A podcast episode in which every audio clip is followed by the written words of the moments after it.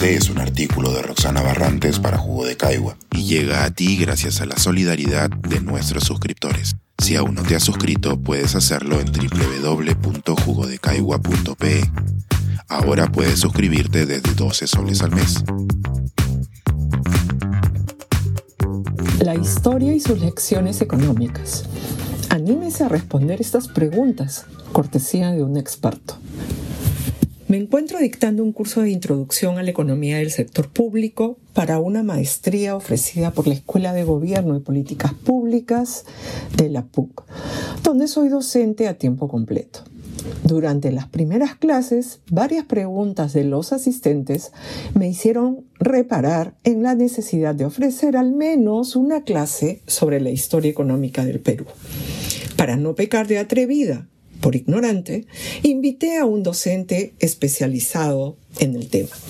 Y para evitar que fuera una clase perdida y que la ganancia se manifestara en una reflexión a la medida de las horas dedicadas, le solicité a mi colega unas preguntas para el examen parcial. A continuación, comparto las preguntas y las respuestas. ¿Cuáles fueron los principales instrumentos económicos del sistema colonial en el Perú? Fueron dos, la mita y el tributo. De alguna manera, ambos habían sido utilizados también en el imperio incaico, pero en el sistema colonial se buscó controlar la fuerza de trabajo de manera forzada u obligatoria en las minas. A través de la mita y el tributo, el Estado español maximizó la apropiación del excedente de la fuerza de trabajo indígena. Ambos instrumentos se mantuvieron vigentes por los casi 300 años de la colonia y el tributo se mantuvo durante los 200 años de república con el moderno sistema de impuestos y de recaudación tributaria. Lo que está en cuestión en el siglo XIX es quiénes pagaban y quiénes no pagaban tributos en particular la población indígena. Aunque el trabajo forzado desapareció legalmente en la República, sí es posible identificar diferentes mecanismos de apropiación de la fuerza de trabajo, desde el enganche o la migración, como la de la población china para el trabajo en las islas guaneras, así como la esclavización de poblaciones de islas de la Polinesia con el mismo propósito. ¿Considera usted que ya se completó el proceso de formación del Estado-Nación en el Perú? Este tema provoca una discusión interminable. Se recuerda mucho el texto de María Teí en sus siete ensayos, o el texto de Kotler en clases Estado y Nación.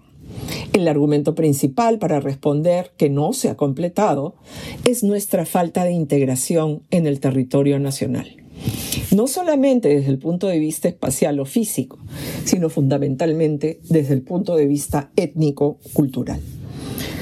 Lo que hoy en día se conoce como exclusión social hace que en la práctica, ya sea por prácticas de discriminación o por políticas de, de exclusión, no tengamos una sociedad debidamente integrada. En ese sentido, el alcance de las políticas públicas es limitado y por lo tanto no se puede considerar que el proceso de formación del Estado Nacional en el Perú se haya completado. ¿Qué lecciones se pueden desprender acerca de la calidad del gasto público durante el recién boom de crecimiento económico en el Perú 1995-2015? Sobre este tema, el punto central es que, como se dice de manera coloquial, se nos pasó el barco. No aprovechamos el boom para asignar de manera inteligente las rentas que trajo la extracción. El grueso de la recaudación que quedó en las arcas fiscales fue dirigido a infraestructura física y no se invirtió inteligentemente en capital humano y en capital social. Además, se desaprovechó una oportunidad de oro para aumentar la inversión pública en ciencia y tecnología y en desarrollo de capacidades de gestión. Se asignó casi todo a capital físico. ¿Plantea alguna recomendación para mejorar la calidad del gasto público en un próximo ciclo de crecimiento económico en el Perú? Como ya se adelantó, el principal foco para mejorar la calidad del gasto en un próximo boom se encuentra en la ciencia y la tecnología. Debemos encontrar las reglas que nos permitan asignar de manera transparente y eficiente una buena proporción de esa recaudación en mejorar el sistema universitario público y en mejorar los sistemas de investigación en ciencia y tecnología. De alguna manera, un componente adicional está en aquello que hoy en día las ciencias sociales llaman capital social. Eso es la capacidad de gestión de los gobiernos locales y regionales. Y usted, lectora, lector, ¿está de acuerdo con el experto en historia económica? Pensar, escribir, editar, grabar, coordinar, Publicar y promover este y todos nuestros artículos en este podcast cuesta y nosotros los entregamos sin cobrar. Contribuye en www.jugodecaigua.pe barra suscríbete y de paso espía como suscriptor nuestras reuniones editoriales.